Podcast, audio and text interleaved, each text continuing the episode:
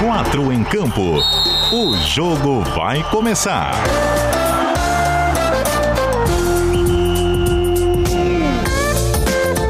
Cadu Reis. Cheguei, raça! 8 horas e 3 minutos desta segunda-feira, dia 24 de maio de 2021. Muito boa noite para você que está ligado no som da CBN Diário. Estamos chegando com o nosso 4 em Campo para abrir essa semana com uma hora de resenha sobre o futebol de Santa Catarina até as 9 da noite com você em todas as plataformas da CBN Diário. Nós estamos ao vivaço no 740M e 91.3 FM no dial do rádio aqui na Grande Florianópolis.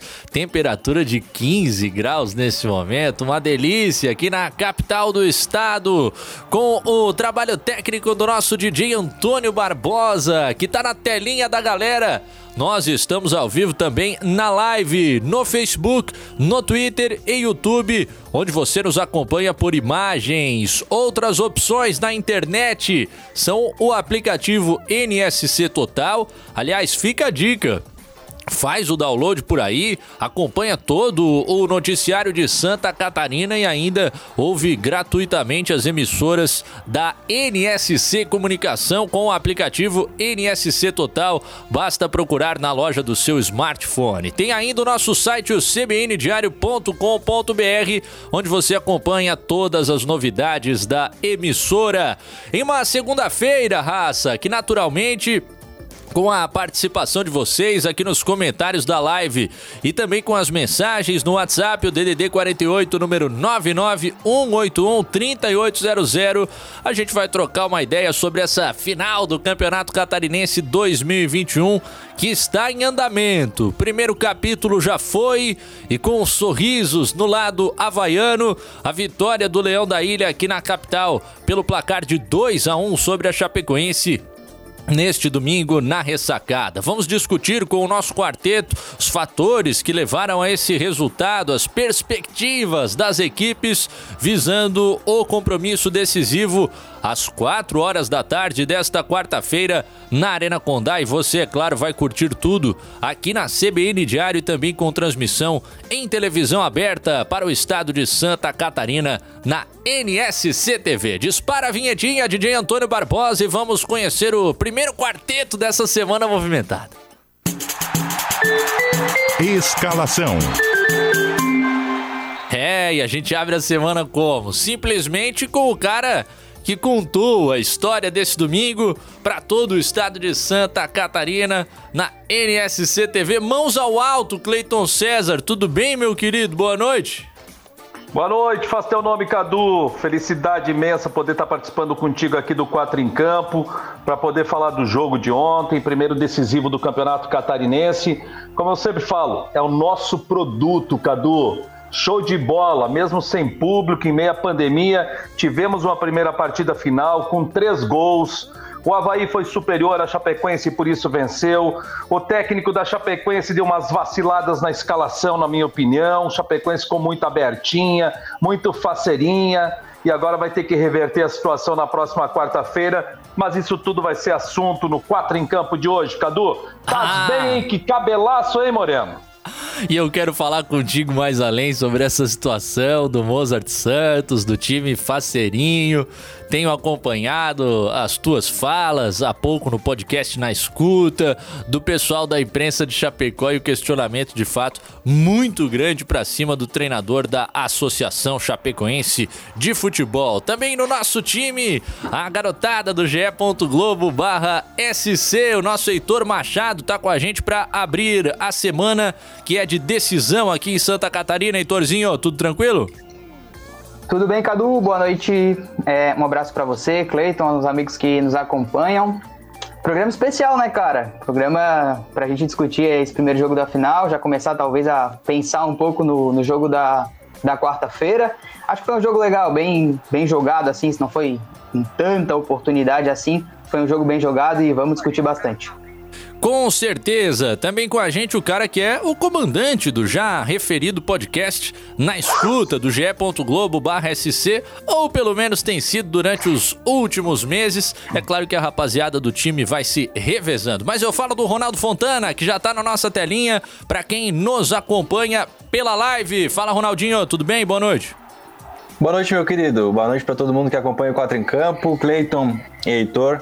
Vamos aí mais um ano chegando ao fim ao estadual e tudo em aberto, né? Porque por mais que o Havaí tenha a pequena vantagem do empate, a gente sabe que a Chapecoense vai para cima e com um elenco considerado um pouco melhor, até porque é um time de Série A, tende a propor um resultado e buscar essa desvantagem agora com a derrota no jogo de ida. Coisa linda, o time tá formado e o nosso DJ Antônio Barbosa dispara a vinhetinha para a largada do primeiro tempo. Primeiro tempo. Muito bem, 8 horas e 8 minutos. Galera, já vai sendo bem-vinda à nossa live. O Jonathan tá chegando por aqui, mandando uma boa noite pra geral. Já peço pro nosso Antônio Barbosa me trazer, por gentileza, aqui o WhatsApp da CBN Diário, DDD 48, número 991813800, porque eu esqueci de pegar o aparelho, viu, Antônio? Pra gente fazer a leitura dos comentários da galera que também estão chegando através desta plataforma. O Havaí deu um passo à frente, vencendo o jogo de ida da decisão do Campeonato Catarinense por 2 a 1 no estádio da Ressacada. Você contou a partida, Cleiton. Agora, de uma maneira mais ampliada, queria te ouvir uh, sobre a avaliação desse jogo, se você vê que de fato existiu essa superioridade do Havaí. É a minha avaliação, time que procurou o gol durante o primeiro tempo, acabou desperdiçando oportunidades na segunda etapa, saiu na frente, tomou o empate mas ainda teve aquela perseverança para no último lance, que é questionado pela Chape, buscar essa vitória. Como é que foi a tua visão, Cleito? Minha visão foi o seguinte, Cadu, o goleiro Gladson do Havaí não fez nenhuma grande defesa no jogo, né? Aquela bola que chegou lá acabou entrando, que foi o gol do Anderson Leite no chute de fora da área. No mais, no outro lado, tivemos o goleiro da Chapecoense com maior participação, o Kehler. Foram três ou quatro defesas do Kehler.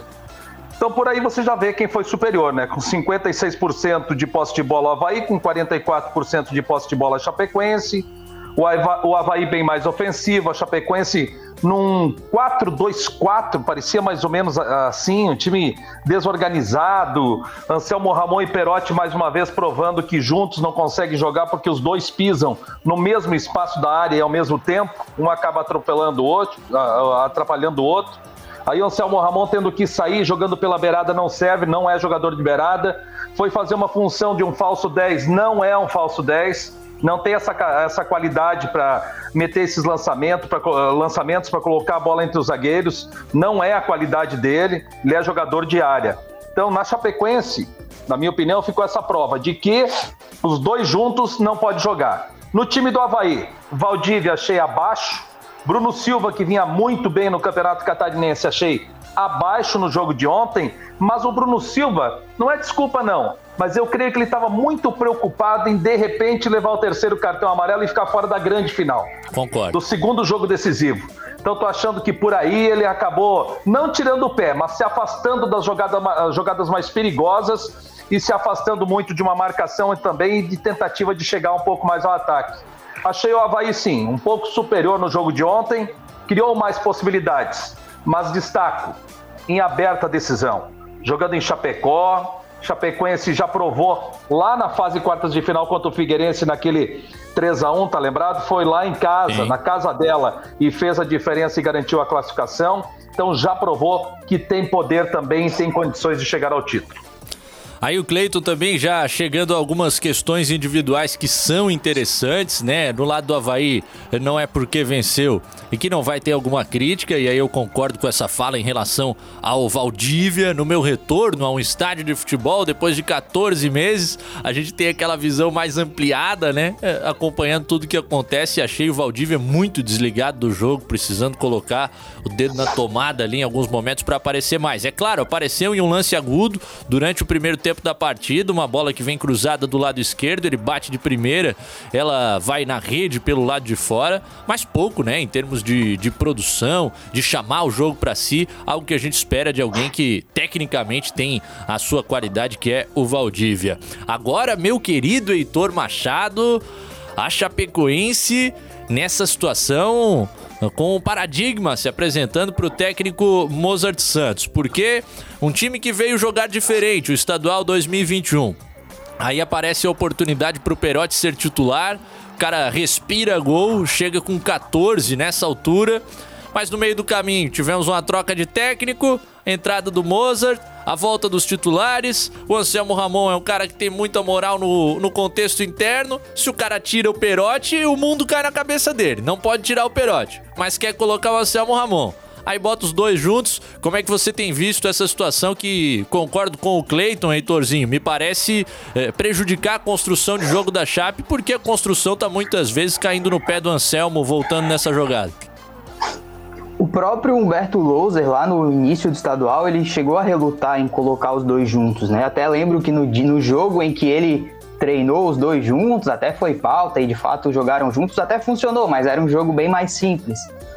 É, eu não, não, não vejo problemas na dupla de atacantes. Eu acho que o problema é a característica dos dois, que são jogadores parecidos. São dois jogadores de área que não têm velocidade, o Anselmo tenta sair para flutuar ali como meia, mas tem pouca agilidade para fazer, acaba sendo facilmente marcado. Então é até um dilema que, que a gente viu no jogo do, do Scarpelli, no primeiro jogo aqui da, das quartas de final. Foi uma dupla aqui, não funcionou, e aí para o jogo da volta, a Chapecoense precisando do resultado, a gente discutia. Será que ele vai manter uma dupla precisando do resultado, mas ao mesmo tempo vendo que essa dupla não está entregando tanto. Acho que esse dilema se repete para o jogo de quarta-feira de novo. É, acho que a Chapecoense, no jogo, assim, Cadu, é, o jogo foi bem equilibrado. Acho que o Havaí foi um pouquinho melhor, mas a Chapecoense teve bons momentos no jogo, especialmente ali no meio do segundo tempo. O Havaí cansou um pouco também, mas com a vantagem construída, é uma vantagem importante para o Havaí no jogo da volta, ainda mais se tratando de um time que toma poucos gols é, então vamos, vamos ver para esse jogo de volta aí. É, nesse meio do segundo tempo, de fato, a Chapecoense teve alguns momentos de levar perigo ali pro Havaí, inclusive fez o gol do Anderson Leite, uma jogada que o Giovani erra a marcação, vai fazer uma dobra no Mike que tinha a bola, o Mike já estava marcado, o Giovani sai do Anderson Leite, deixa ele livre, o cara tem muita qualidade para bater aquela bola no canto e fazer o gol. Agora as mexidas, né? Se, se o Havaí melhorou bastante com algumas figuras como o Vinícius Leite, não pude entender, por exemplo, o Roney aparecendo na lateral direita da Chapecoense entrou totalmente perdido na marcação. Não é porque o gol saiu ali onde estava o Roney, viu, Cleiton? Mas nessa visão que eu tive ali de estádio, poxa, toda hora o cara tava errando a linha. A gente sabe, não é culpa dele, é um jogador que é volante, né? Que acaba entrando fora de, de posição. E aí, Ronaldo Fontana, a gente começa a perceber que é, é muita interrogação uma em cima da outra pra cima dessa Chapecoense, Ronaldo. Pois é, né? É, até a gente discutiu ali na escuta com o Clayton, para quem não acompanhou, depois que acabar o 4 em campo, dá uma olhadinha lá no g.globo.sc. É justamente essa falta de conversa entre comissão técnica e jogadores, porque aí coloca alguns jogadores que não têm o cacoete para determinada função, como por exemplo a gente citou o Anselmo Ramon para jogar no meio de campo, sendo que o forte dele não é velocidade, talvez ele tenha um bom passe, mas é, não tem o cacoete do drible para sair de marcação e achar o passe na frente, aí ele joga, aí ele, ele sai um pouco do ataque, vem para o meio de campo, onde tem uma, um, um, time que marca muito bem, que é o Havaí, é, com o Bruno Silva jogando em alta. Tá certo que a atuação dele contra a Chapecoense no jogo de ida não foi o que vinha apresentando nos outros jogos, mas com certeza é um dos craques do campeonato. E aí o, o, Mozart parece que falta um pouco daquela conversa com os jogadores.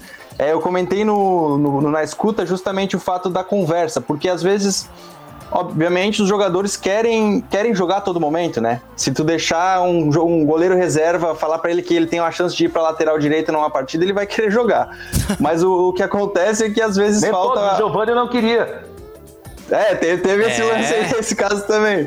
Mas a questão é que às vezes um determinado jogador ele é requisitado em uma função que ele não, não consegue desempenhar da melhor forma possível. Que às vezes num banco de reserva você tem algumas outras opções, como por exemplo, meio de campo tem jogadores como Foguinho.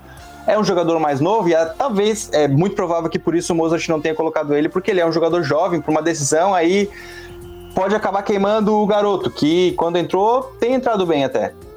Mas essa, essa necessidade de ter que colocar o Anselmo Ramon junto com o Perotti nos dois jogadores, às vezes tu acaba queimando é, o meio-campo por conta dessa, dessa atuação. Porque aí, se você colocar os dois jogadores de ataque, eles vão acabar se confundindo ali na posição. Enfim, é, com certeza o Mozart vai fazer mudanças do time titular que enfrentou o Havaí na ressacada, porque vai precisar do resultado. Agora a gente tem que saber quem é que ele vai tirar. Eu acredito que o Anselmo Ramon deva ficar no banco, porque não tem como tu deixar o artilheiro do campeonato com 14 gols né, esperando. Pode ser que o Anselmo entre depois, e dependendo da, da, da, razão, do resultado, enfim, pode ser que até os dois joguem juntos num, num, num, de, num determinado momento da, da etapa final. É. Mas acredito que, que, que, seja mais ou menos nessa linha. A Chapecoense vai ter que se reinventar e vai ter que criar mais chances de gol do que criou na primeira etapa. Mas, por outro lado, também tem o, o Havaí que vai, vai sabe se defender, a gente viu com isso que é a melhor defesa da competição. Então, vai ser, de novo, o melhor ataque contra a melhor defesa, mas se for como na primeira etapa, na primeira, no primeiro jogo da, da, decisão, aí o Havaí vai continuar levando a melhor, porque foi foi melhor na, na ressacada. Eu tiraria Anselmo Ramon também, mas o que a gente tem visto de ação do técnico Mozart é que quem sai do time no segundo tempo é o Perotti. O Anselmo Ramon fica até o final do jogo. E, e aí realmente é complicado jogarem os dois juntos, né? Porque uh, o Anselmo tá vindo fazer esse falso 10 não tá dando certo. Não tem velocidade pra ponta. O Perotti, tirá-lo de perto do gol é perder. Colocá-lo numa ponta é, desperdiçar também. Então é uma questão e tanto. E tem relutado o Mozart em dar um banho banquinho para o Anselmo Ramon. A gente já tem convidado na área aqui, ele já vai pintar na nossa telinha. Antes, mandar um abraço para toda a galera que está nos acompanhando por aqui. Felipe da Costeira tá mandando o seu boa noite. Louren Gol, diz ele sobre o Lourenço, nunca critiquei. Claudiola. Muito bom. E ele comenta ainda a chegada do Daniel Amorim ao Vasco da Gama, hein? Vai botar o cano no banco, hein, Heitorzinho? Ah, vai. o... Não, não, segue, depois a gente conversa. Tá. o Rafael Matos já tá por aqui, dando seu boa noite. O Marcos Regis dizendo que o Havaí tem que respeitar o adversário, mas não pode deixar de buscar a vitória. Sérgio Vieira, ligado com a gente. O Jaime Coelho, Havaiano tá empolgado. Lenoir Girardi. Pô, tem bastante gente chegando nos comentários. Obrigado a vocês. Também a galera do WhatsApp, como o nosso querido Wallace. E ainda o torcedor que tá mandando um vamos, vamos Havaí aqui é o Miro. Pergunta onde tá o Dolinho.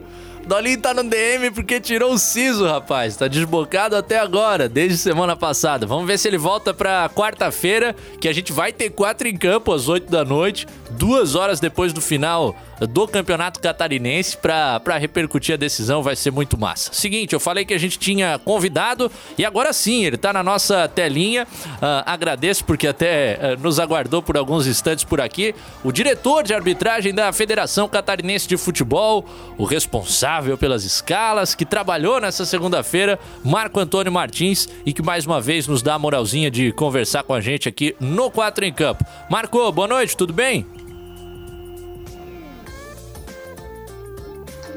Opa, o teu mic tá fechado. Tem que clicar no nosso mic. Muito bom. Rapaz, boa noite, Marco. Voltamos agora.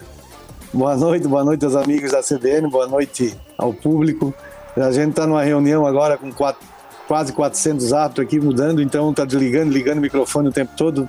É, é, a situação da tecnologia, mas vamos em frente aí, estamos afim, estamos aqui para para deixar responder as perguntas e deixar tudo claro como é a, a, a o que o presidente Rubens lá está no slogan da, da, da, do mandato dele, que é transparência, né? Então estamos aqui para conversar sobre arbitragem. É, e a gente te agradece pela possibilidade, viu, Marco? Porque estamos aí no meio do furacão, em meio às duas partidas decisivas do Campeonato Catarinense, a essas reuniões todas, e ainda assim você se dispõe a bater um papo com a gente.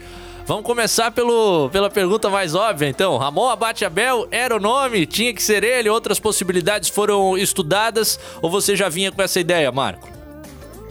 Olha, desde o ano passado, né, que a gente trabalha, desde o ano passado não, desde quando nós chegamos na federação, que a gente trabalha com a renovação em Santa Catarina. Né? O ano passado o Ramon estava previsto para apitar esse segundo jogo, é, Brusque e Chapecoense. E eu recebi uma ligação da, eu liguei para a Federação Catarinense, da, desculpa, para a CBF e pedindo que o Ramon não fosse escalado naquele final de semana, porque o brasileiro já estava em andamento e aí a pergunta da comissão nacional foi a seguinte para mim: olha, o Ramon ele está previsto aqui para estrear na Série A. Ah. Qual é a tua decisão? É, é, ele vai ficar aí para apitar em Santa Catarina ou tu vai deixar ele aqui é, para que ele estreie na Série A? E naquele momento a gente optou, porque seria a estreia do Ramon na Série A, e pela importância dessa estreia, que a gente não sabe se iria acontecer ou é, é, iria acontecer se a gente deixasse mais para frente, a gente decidiu é, liberá-lo dessa segunda final e deixar para que ele fizesse essa estreia na Série A do Campeonato Brasileiro, onde ele fez 11 jogos, né? 11 jogos na Série A para um árbitro de primeiro ano. Aí, né, Estreando né? numa Série A Série A brasileira é muita coisa, né? É aquele paradigma igual o time de futebol quando tem o jogador convocado pela seleção. E era uma convocação importante, né? Primeiro jogo de Série A. E aí o Dalonso acabou apitando aquela segunda partida, né?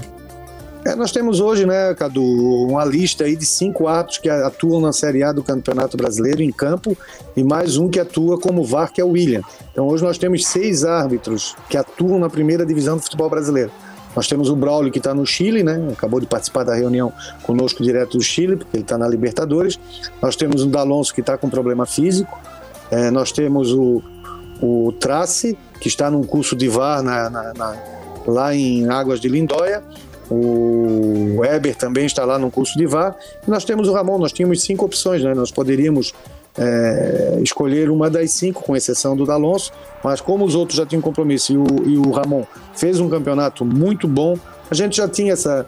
Essas duas escalas já estavam definidas há mais de uma semana, né? A gente já tinha mais ou menos uma definição em relação a isso e, e, e nada que poderia, poderia, poderia ter acontecido no caminho, poderia ter, mas não aconteceu nada e o, a, a, digamos que o barco seguiu o ritmo que tinha que seguir, né? É, e chegou a vez do Ramon Abate Abel, que é um jovem ainda, 31 anos apenas, já está na Série A do Campeonato Brasileiro, como acaba de dizer o Marco Antônio Martins, nosso diretor de arbitragem da Federação Catarinense de Futebol. Boa sorte para o Ramon, né? Que seja uma arbitragem limpa nessa decisão do estadual. Quem vai, meus queridos? Só se jogar. Ô, Marco, boa noite. Heitor, Heitor Opa. chegou antes na bola. Opa! Obrigado. Lá vem bomba, lá vem bomba. Voltar de Marco. lá vem bomba. Marco, não, não, não. É, só, só acho que vale um comentário sobre a, a arbitragem do Tisne ontem, né? Porque o Havaí ali reclamou um pouquinho naquele lance do Anselmo Ramon com o Lourenço. No, no, lance do segundo gol do Havaí, a Chape também pede uma falta na origem da jogada. Qual foi a avaliação de vocês? Olha, no lance do entre o Lourenço e o Anselmo Ramon, é, a gente hoje discute porque os cartões amarelos não foram aplicados. Né? Se nós levássemos a, ao pé da risca, eu acho que caberia ali um cartão amarelo tanto para um quanto para outro.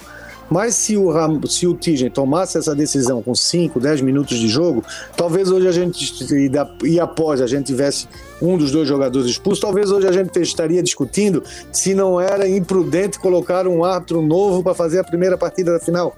Eu acho que ali ele teve uma decisão é, certa para o momento da partida, o início do jogo, né?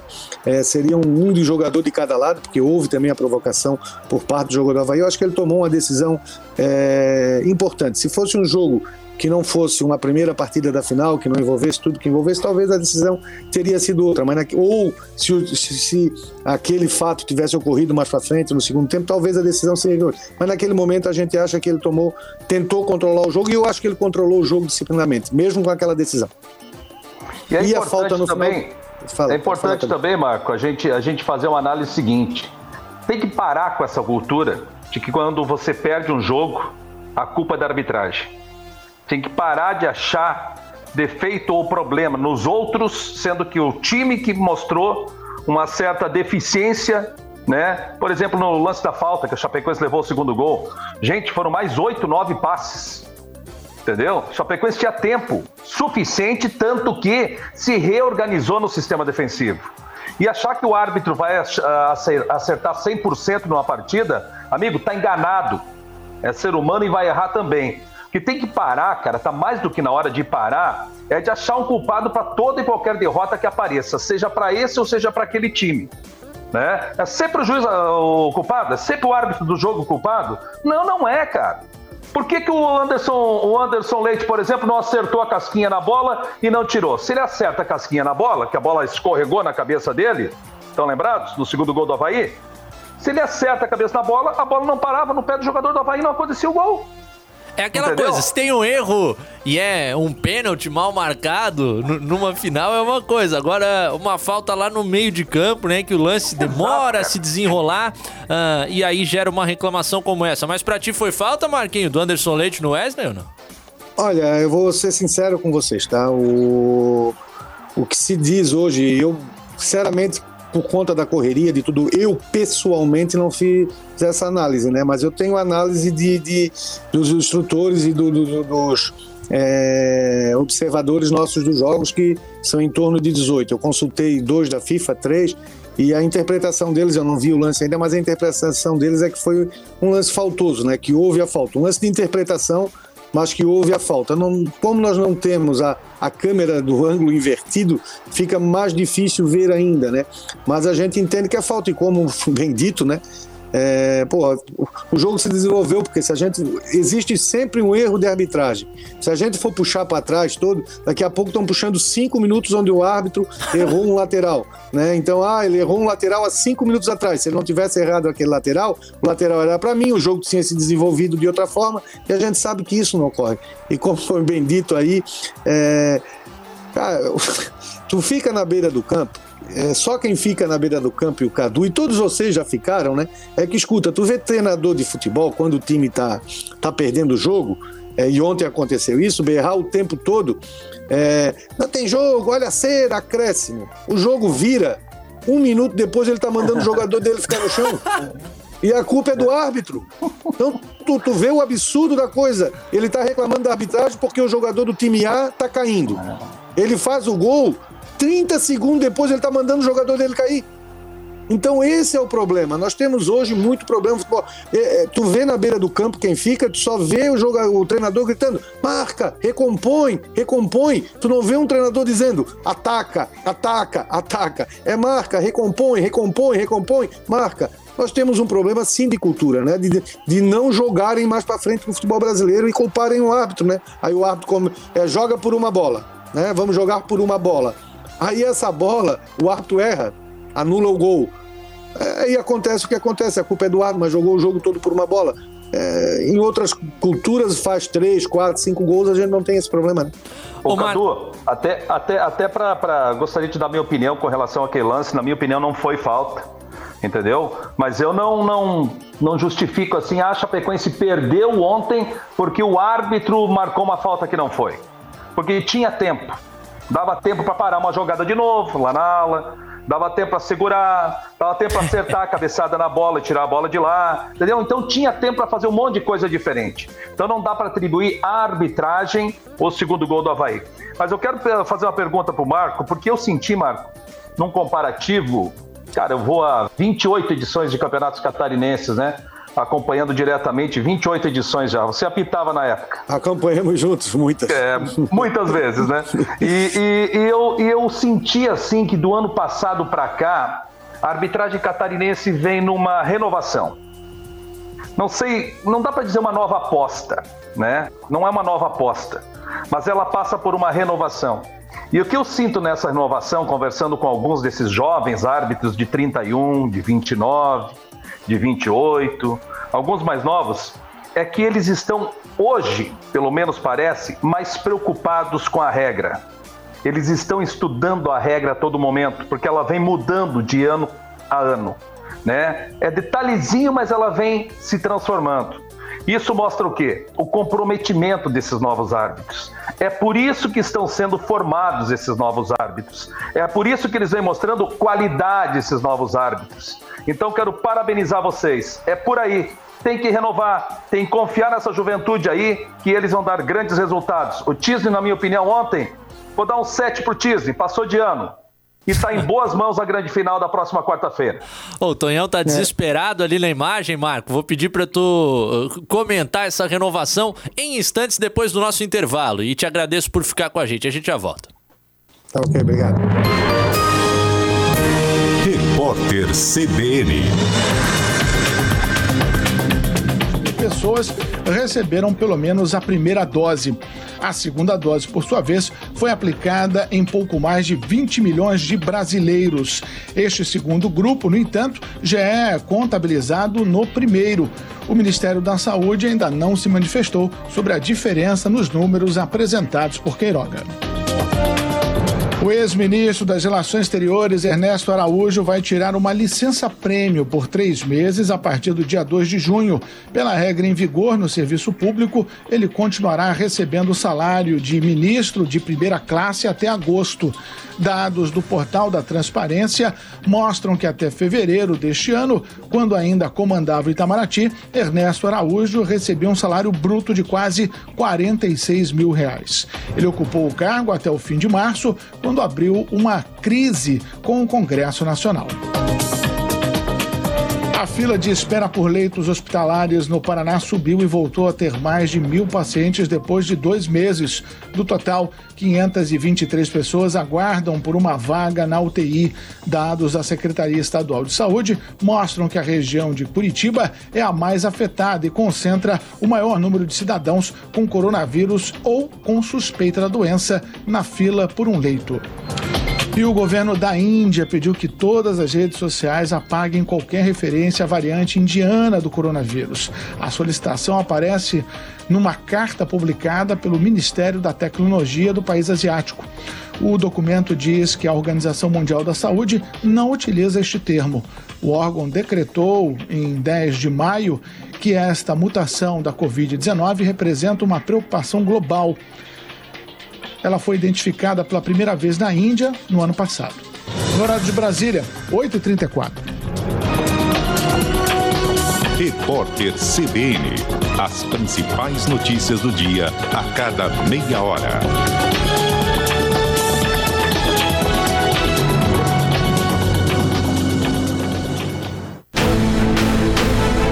Conhecer na RF Caminhões os extrapesados Volkswagen Meteor.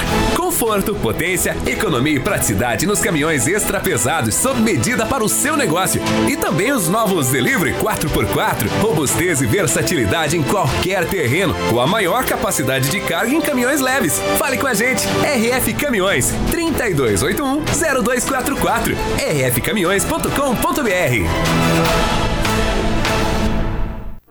Precisando de crédito de forma rápida e segura? Conheça a Keycash. Na Keycash, a aprovação de crédito é rápida e 100% digital, usando o seu imóvel quitado como garantia e com as melhores taxas do mercado. Com crédito na mão, você quita suas dívidas, reforma ou compra um imóvel, investe na sua empresa e tem até 20 anos para pagar. Keycash, crédito simples como todo crédito deveria ser. Acesse meucreditoagora.com.br.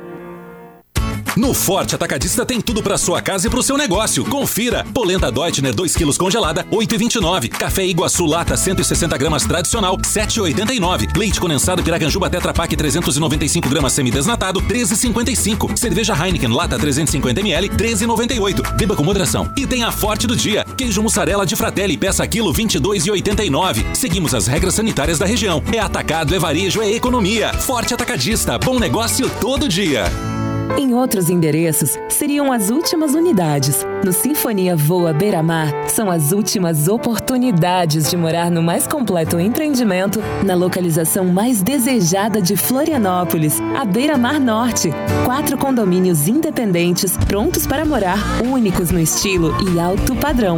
Acesse voa.com.br para mais detalhes. Só que logo, as melhores oportunidades não ficam de plantão. Voa sempre além. Extraordinária. No Queires, preços imbatíveis. Pesquise, compare, comprove. Refrigerador Frost Free, somente R$ 2.299 à vista ou 149 mensais. Lançamento: Smartphone Samsung A02s, tela infinita de 6,5 polegadas, apenas R$ 1.099 à vista ou 69 reais mensais. Chaleira elétrica inox, só 59 reais à vista. É para fechar o mês. Aproveite. Queires, gente boa, gente nossa. Quatro em campo. Segundo tempo. De volta, minha raça querida. Obrigado pela companhia com a gente. 23 minutos faltando para as 9 horas. DJ Antônio Barbosa no comando das picapes da CBN Diário. Nosso time nessa segunda-feira com o Cleiton César, o Heitor Machado, o Ronaldo Fontana e também o nosso entrevistado do dia, o Marco Antônio Martins, o diretor de arbitragem da Federação Catarinense de Futebol. Agradecendo a todos. Tô de olho no chat por aqui. Tá movimentado, é torcida da Chape falando de arbitragem arbitragem, do Havaí também. Tem Alvinegro secando a galera do Leão da Ira. Daqui a pouco a gente destaca mais alguns comentários, porque o Marco ia falar sobre aquilo que o Cleiton citou da renovação da arbitragem aqui em Santa Catarina. Marco. É, Cleiton, né? O Cleiton, nós somos da época lá que o Atlético Catarinense ainda jogava e eu aptei um jogo lá Atlético Catarinense que deu uma confusão danada, né, Cleiton? Então, é, é, foi um jogo de acesso. Nunca esqueço daquele jogo. Eu é, também não. um bocado de rolo. Ah, fala um pouco é... mais da treta, que agora despertou não, a curiosidade. Não, não, deixa assim, passa, passa. É, não, foi o seguinte: é, eu, o Carlinhos Itaberá era zagueiro do, do Atlético Chapecó, não é isso, né, Cleitão? Era isso. Carlinhos né? Itaberá. Exatamente. Aí ele fez uma falta no primeiro tempo e eu ia dar cartão amarelo para ele. E a falta foi para amarelo, mas eu botei a mão no bolso, ele virou as costas e saiu e eu pensei assim, ó, porra, para conduzir esse jogo melhor eu vou vou guardar esse cartão, não, não dei o cartão. Mais ou menos o que o Disney fez com o alemão domingo. Aí botei o cartão no bolso e o jogo seguiu. No segundo tempo, o Carlinhos Itaberá deu uma pegada no cara do, da, do, da Chapecoense, eu passei a mão e dei o cartão amarelo para ele. Ele não esperou, saiu correndo e foi para dentro do vestiário. E eu fui chamar ele de volta. Você imagina a confusão que deu, né? O jogo ficou parado Acho que era decisão aquela, né? Decisão do acesso de 2001, né? Era, não, não é, é que tinha duas competições, né? Tinha é, a, o jogo foi Marcílio Dias e Chapecoense, Marcílio Dias e Havaí aqui na ressacada, o Dadá captou, e o outro lá em cima era eu, é, e o jogo acabou um a um, um campo lotado, num, com cinco jogadores expulsos, da, quatro jogadores expulsos do Atlético Chapecó, uma confusão. Mas, como diz o Cleiton, passou. e lembrando essa época, lembrando essa época, Cleiton, é que naquela época a gente entrava dentro do campo, nós tínhamos o Mário Franciscon. Quem é da arbitragem mais antiga e quem é da imprensa conhece. Era um livrinho que tinha de regra e que explicava como apitar uma partida de futebol. Ninguém chegava para nós e dava informação. Hoje na federação eu tenho é, além de mim, mais quatro instrutores, né? Eu tenho Cantucho João Setúbal, eu tenho Cleide Meri, eu tenho Claudio Mima Fessoni, que é de Chapecó, e eu tenho Vairanda Silva Rosa. São quatro instrutores que ficam cada jogo analisando e é, passando para arbitragem. Por exemplo, o jogo de domingo, com o foi mais uma. Acabou o jogo, foi mais de uma hora de conversa com o Tisney. Então a gente está sempre. E na minha época não tinha isso. Né? Na minha época, a gente apitava o jogo, pegava a sacolinha, ia para casa, ninguém ligava para gente para dizer se acertou, se errou, só sabia se tinha acertado ou errado e é, quando tu não estava mais na escala. Mas fora isso, por isso é que mudou muito, né? Hoje é muita informação, futebol mudou muito, né? Não é. tem mais como ser do jeito que era, né? Muito importante ter toda essa estrutura em volta do árbitro para também facilitar o, o, trabalho do profissional. Ô, ô Marco, você já deu duas deixas para essa minha pergunta. Uma é sobre o Tisney ter segurado o cartão amarelo naquela discussão no início do jogo na ressacada. Ele foi com a mão no bolso no lance do alemão e depois desistiu.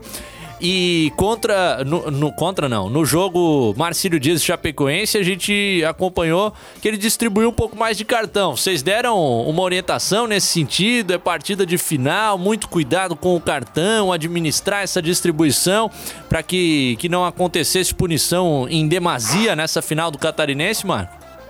Não, não. Nós tivemos uma reunião de quase duas horas no domingo de manhã, aqui no, ele estava hospedado no Hotel Cambirela, e a gente nunca passa essa informação. A gente dá toda a, a leitura do jogo para eles, tal, mas a minha última palavra sempre com eles é a seguinte: o jogo é de vocês. O que vocês fizerem dentro do campo, tudo que eu disser aqui para vocês é, é, é, é, relativo, porque dentro do campo muda tudo. Então, todas as decisões que eles tomam dentro do campo são decisões dele. A gente não passa. O que eu sempre digo para ele é esse: eles têm que perceber o jogo e o momento do jogo né? E, e só eles podem fazer. E às vezes o Tisney, como está há três anos, o Tisney é um cara que apitou muito amador, né? Se a gente pegar o Tisney, é, faz três anos que ele está apitando futebol profissional e há dois anos ele está apitando jogo importante. Pouca gente sabe que uma do, das estreias deles em jogos importantes foi Figueirense Chapecoense aqui no Scarpelli, decidindo quem seria o primeiro colocado e aí a Chapecoense levou a final lá para cima. Mas né, só a gente está lá na federação, foi um dos principais jogos dele e todo mundo sabe quem é isso. Ah, dois anos atrás. Quem é esse Disney que estão botando em, em Figueirense e Chapecoense? Né? Então, tudo isso é preparado. E por ele estar muito tempo no futebol amador, a gente no futebol amador tem um hábito muito grande, sabe? De ameaçar o jogador botando a mão no bolso. Não significa que aquele lance é para amarelo, mas a gente, quando era antigamente, botava muita mão no bolso, botava muito a mão na. Quando botava, botava para ameaçar, colocar. E isso é o Disney, né? O Disney é um cara que é, o que é que eu e o Cantucho dizemos, falamos muito lá, né? Ah. Que a gente se espelha nele a moda antiga, o árbitro raiz. Então o Tisney a gente considera o árbitro raiz e a gente tem que melhorar isso nele. Mas ele é um árbitro muito corajoso e isso é que a gente gosta nele. Com ele o jogador não, é, não tira farinha, até no milho é, ele é chamado como grosso, né? Então, e é isso que a gente gosta nele. Mas que bacana te ouvir, a gente começa a ter outros detalhes e até interessante pra gente observar na sequência. Ó, oh, cuidado, hein? Tá aqui, hein? Se você fizer Exatamente. mais uma, eu dou um cartão pra você. A gente tem uma do, do Ronaldo Fontana pra fechar essa nossa conversa, Ronaldinho. Só, Cadu, só que hoje ah. com 40 câmeras e 30 celulares, 50 não, dá, não passa mais nada desapercebido, entendeu? Não tem mais como fazer esse tipo de coisa. Antigamente tinha uma câmera lá em cima e quando a gente queria falar alguma coisa, nós virávamos de costa para a câmera. E aí podia xingar jogador, podia é, botar a mão no bolso, tirar a mão no bolso, ninguém sabia de nada. Eu sou de uma época que eu chegava, quando eu ia assistente, eu olhava se tinha câmera atrás de mim. Né? Ah, se tem câmera atrás de mim, porra, tem que estar tá certinho. Agora, se não tem câmera atrás de mim, meu filho, meio metro, para lá ou para cá, levanta a bandeira e vamos fazer outra coisa, né? Mas hoje em dia não dá mais para fazer assim. Não passa nada. Queria, queria saber do teu do relato da, da federação em, em, consideração a um jogo passado até da semifinal entre Brusque e Havaí, onde teve o, o caso do, do, do, do, árbitro, do primeiro assistente que foi acertado por um copo d'água na cabeça, até um ato totalmente Pois é, totalmente inaceitável a conduta de quem o fez, mas na súmula tem o indicativo de que foi uma pessoa que, que fez é, cometeu essa agressão e na verdade o Brusque até já é, provou que na verdade não era o quem está na súmula. Obviamente ele vai ser julgado igual porque já recebeu o, o vermelho e está ali na, constatado, mas eu queria saber a, a, a, conduta e o que passa pela federação de, desses casos e o que a gente pode esperar também de, de, de, de novas é, punições para para os clubes referente a essas condutas antidesportivas à beira do gramado, principalmente. Já descobrimos acho... quem deu a copada, Marco? Olha, primeiro, é, é um ato de covardia tão grande né? Tu jogar um copo nas costas de alguém. Primeiro que não foi homem, depois nem para nem dizer quem foi, porque a gente esteve ali, é, conversei, eu estava no jogo, conversei, tá bom, não foi ele quem foi. O quarto árbitro viu, um dos oficiais, viu uma, uma movimentação e na hora ele garantiu, foi ele. Então, depois nós fomos para o jogo, depois é, vai para lá e aí na movimentação aparece uma outra imagem que a gente não tem certeza se foi ou não foi, mas nenhum momento até hoje, nós estamos aqui há uma semana, eu acho, até mais, né? Não, talvez é, vai fazer uma semana quarta-feira, a gente não tem a informação de quem foi. Para nós, nós não podemos é, é, é, é, dizer quem foi. Isso aí é uma decisão que o tribunal já foi relatado e o tribunal é que tem que decidir. Agora, fato é, é um ato muito covarde.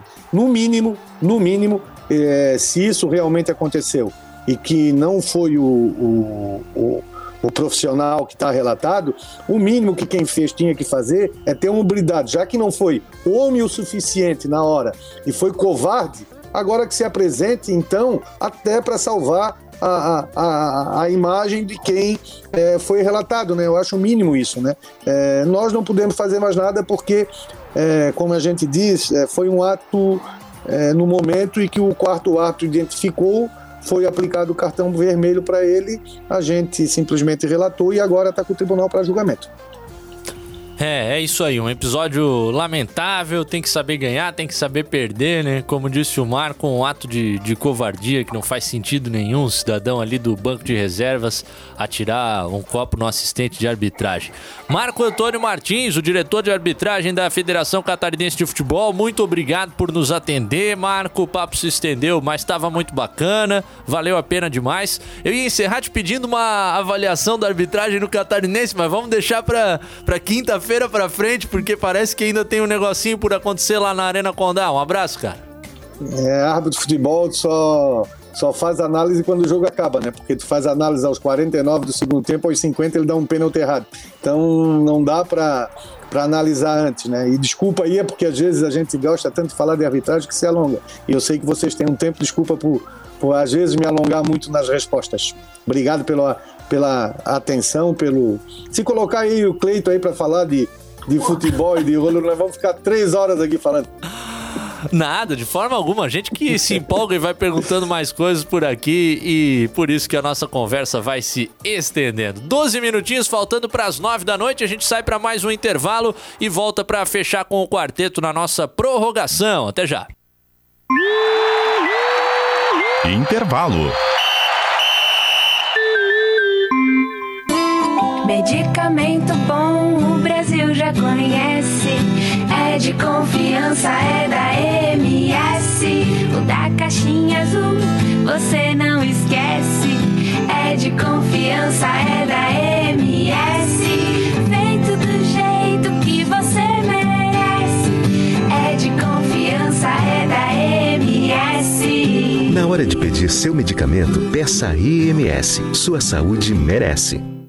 Só no Angelone você abastece a casa e recebe seu dinheiro de volta. Agora o cliente Clube Angelone recebe de volta 10% do valor das suas compras de supermercado. É isso mesmo, 10% de volta. Acesse o aplicativo Angelone no final da sua compra e o cashback já estará disponível. Você tem até 15 dias para usar. Simples assim. Baixe o app Angelone e acesse ofertas imbatíveis. Novo Clube Angelone. Enche o carrinho e acumule créditos até 30 de maio.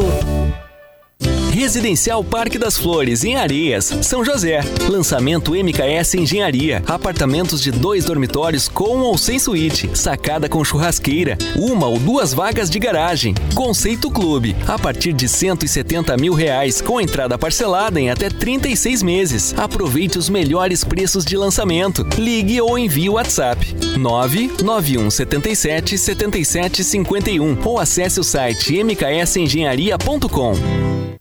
Atenção, população! A prefeitura é a verdadeira culpada por não haver aulas em Florianópolis há dois meses. Nesse tempo, foi o prefeito quem nunca aceitou dialogar. Foram mais de 20 ofícios enviados, apelos das comunidades escolares e tentativas de conciliação por parte da Câmara de Vereadores, da Justiça e do Ministério Público para a abertura de uma negociação. Mesmo assim, em nenhum momento o prefeito aceitou sentar e resolver a pauta dos trabalhadores e garantir segurança sanitária para a comunidade. Foi a nossa pressão que garantiu o anúncio da vacinação dos trabalhadores das escolas.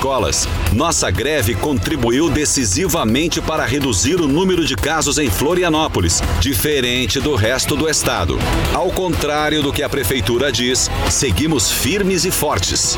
Queremos retornar ao trabalho presencial e exigimos testagem e vacinação. Uma mensagem do Sintrazen. Enquanto os times jogam bola, a gente joga conversa fora. Estádio CBN. A equipe da CBN Diário em um bate-papo com grandes personalidades do esporte em um programa multiplataforma. Você pode acompanhar a transmissão ao vivo também no Facebook. Segunda-feira, dia 31 de maio, às 8 horas da noite, aqui na CBN Diário ou no Facebook da CBN. Oferecimento Forte Atacadista e Energiluz.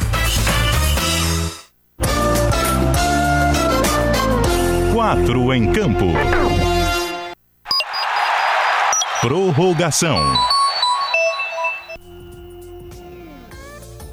De volta para nossa prorrogação do 4 em Campo dessa noite. Nove minutinhos faltando para as 9 horas. DJ Antônio Barbosa no comando das picapes e o quarteto com o nosso grande narrador da NSC TV, o Cleiton César. E com meus rapazes do ge.globo/sc, o Heitor Machado e o Ronaldo Fontana. Mandando um salve para toda a galera do nosso WhatsApp, também dos comentários da live. No Zap tem o nosso querido Wallace que tá sempre viajando, ora em Porto Alegre, ora em Brasília, mas sempre ligado no 4 em Campo aqui de Floripa e de Santa Catarina e com muito carinho junto da gente. Obrigado, meu querido Adriano Pereira em São José, o Valdinei do Grupo Havaí Eterna Paixão, outro que a gente tem que agradecer porque é ouvinte diário, dia após dia tá na parceria com a gente. A raça também por aqui no, nos comentários da live, que se torna um, um, segundo programa, né? Muito bom ver como as conversas vão se desenvolvendo por aqui,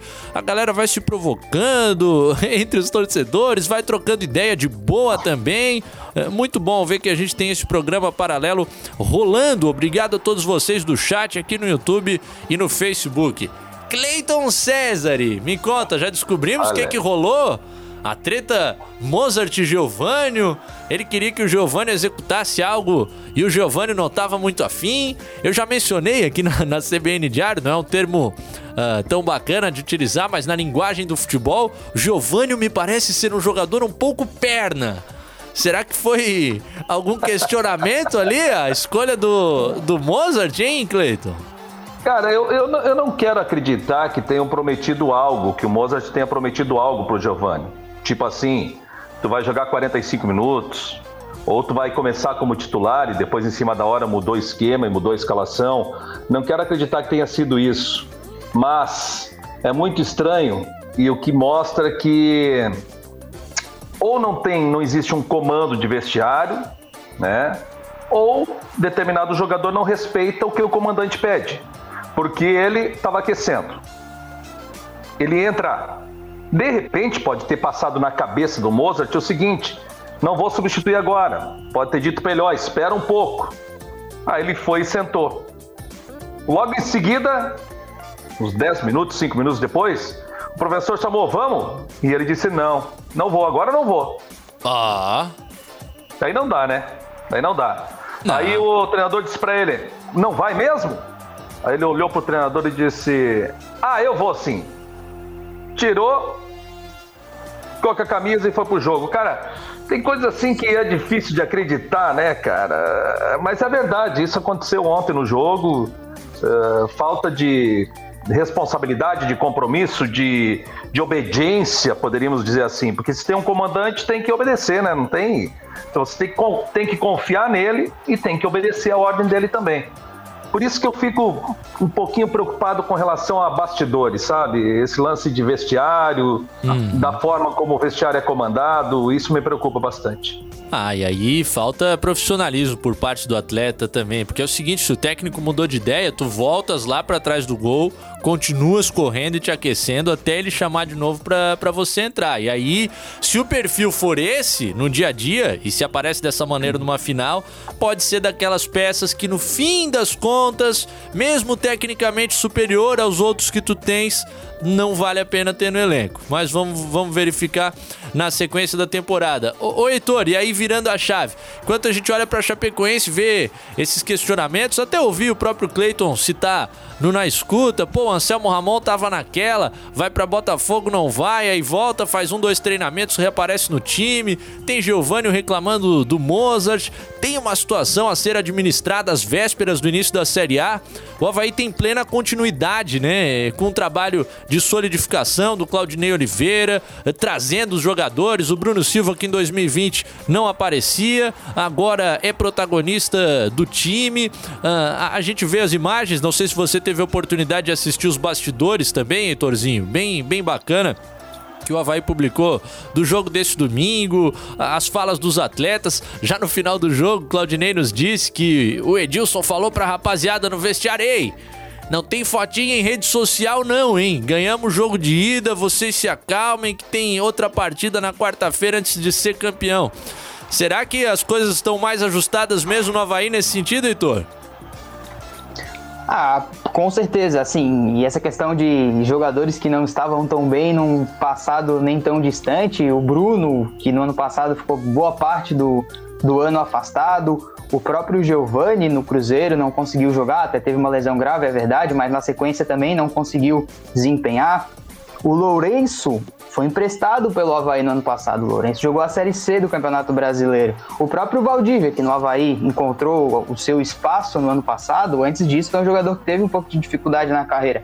Então é um time que é muito forte coletivamente, mas que tem nas figuras individuais assim alguns jogadores que há pouco tempo atrás foram dúvidas, né, em algum determinado momento da carreira. Mas acho que o Havaí é, é forte coletivamente. Essa questão do ambiente, como você disse, me parece muito bem ajustada. Os caras parecem estar muito. todo mundo na mesma direção, bem diferente do que a gente viu no ano passado. Ô Cadu, e tem até aquela fala do, do Claudinei na semana passada, né? Que ele falou que era a terceira final dele, e. Não, a terceira, o terceiro campeonato catarinense, a segunda final, e que ele ainda não, não foi campeão e que deixou bem claro para os jogadores que os jogadores estavam cientes da vontade que ele tinha de ser campeão e que eles iam fazer por onde. Então, é, os jogadores também estão nessa, com essa boa relação com o Claudinei e é, e é bom ver isso, né? Se por um lado a gente tem o Mozart que não está tão em sintonia assim, até porque chegou mais recente, obviamente, mas do outro tem o Claudinei com uma sintonia melhor com o, com o grupo, e isso faz uma diferença enorme na hora de, da, da, daquela tal da química entre os jogadores e, e a comissão técnica, né? Agora é o seguinte, hoje eu tava acompanhando ah, alguns colegas de imprensa de, de Chapecó, Cleito, e aí não, não vou mencionar nome porque não vem ao caso, mas um profissional citou a frase seguinte que eu achei muito boa. A Chapecoense, quinta-feira, independente do que acontecer na Arena Condá, tem que dar um abraço no Mozart Santos, se despedir dele e contratar outro para a Série A do Campeonato Brasileiro. Bom, depois, no dia seguinte de um título é absolutamente inimaginável, né? Não vejo isso acontecer. Levantar a taça na quarta-feira e aí tira o cara antes do brasileiro. Mas e se, é, der, problema... se der ruim, Cleiton? O Será? é o seguinte, Cadu, a pressão tá muito grande, né, para cima do, do, técnico da Chapecoense. Pegar hoje, fizer uma enquete lá em Chapecó, por exemplo, os torcedores vai dar uma uns 70 a 30, 70% que não quer que ele permaneça e que a Chapecoense busque um novo comandante. Né? E, mas só que tem o seguinte, com o Humberto também era assim, cara. Não era todo mundo que amava o Humberto Louser. Né? O treinador vive esse dilema. É a nossa cultura, infelizmente, do futebol brasileiro. O time não ganha, o time não consegue render, a culpa do treinador. É, mas não, não tá boa coisa pro lado dele, não. Cadu, ah, mas seria um, um absurdo, né? É aquilo que a gente comentava talvez algumas semanas, né, Heitor? Que, que talvez a Chapecoense tenha pensado em um perfil de profissional e trouxe outro. Aí o erro é na escolha. Exatamente, é esse ponto que eu considero importante que a gente colocar também. Tudo que o Mozart está fazendo na Chapecoense, a gente viu ele fazer no ano passado no CSA. Jogar com o volante, jogar com quatro jogadores espetados no ataque, tudo isso ele fazia e Cara, se você contrata esse treinador, você tem que deixar o cara trabalhar. Você não contrata o, o Mozart para fazer o trabalho do loser. Não. Então, se a Chapecoense acha que foi um erro, quem se equivocou foi ela na escolha. É, rapaz, quero ver jogar com quatro atacantes na Série A do Campeonato Brasileiro, hein? Rapaz, é papo pra gente continuar amanhã quando tem mais quatro em campo a partir das 8 da noite. A gente tem que fechar porque tá entrando a voz do Brasil no rádio. Pegou o programa no final? Acesse o agregador favorito de podcasts e ouça na íntegra. Um abraço aos meus queridíssimos do quarteto. Amanhã a gente tá de volta. Tchau, tchau, raça. Quatro em campo.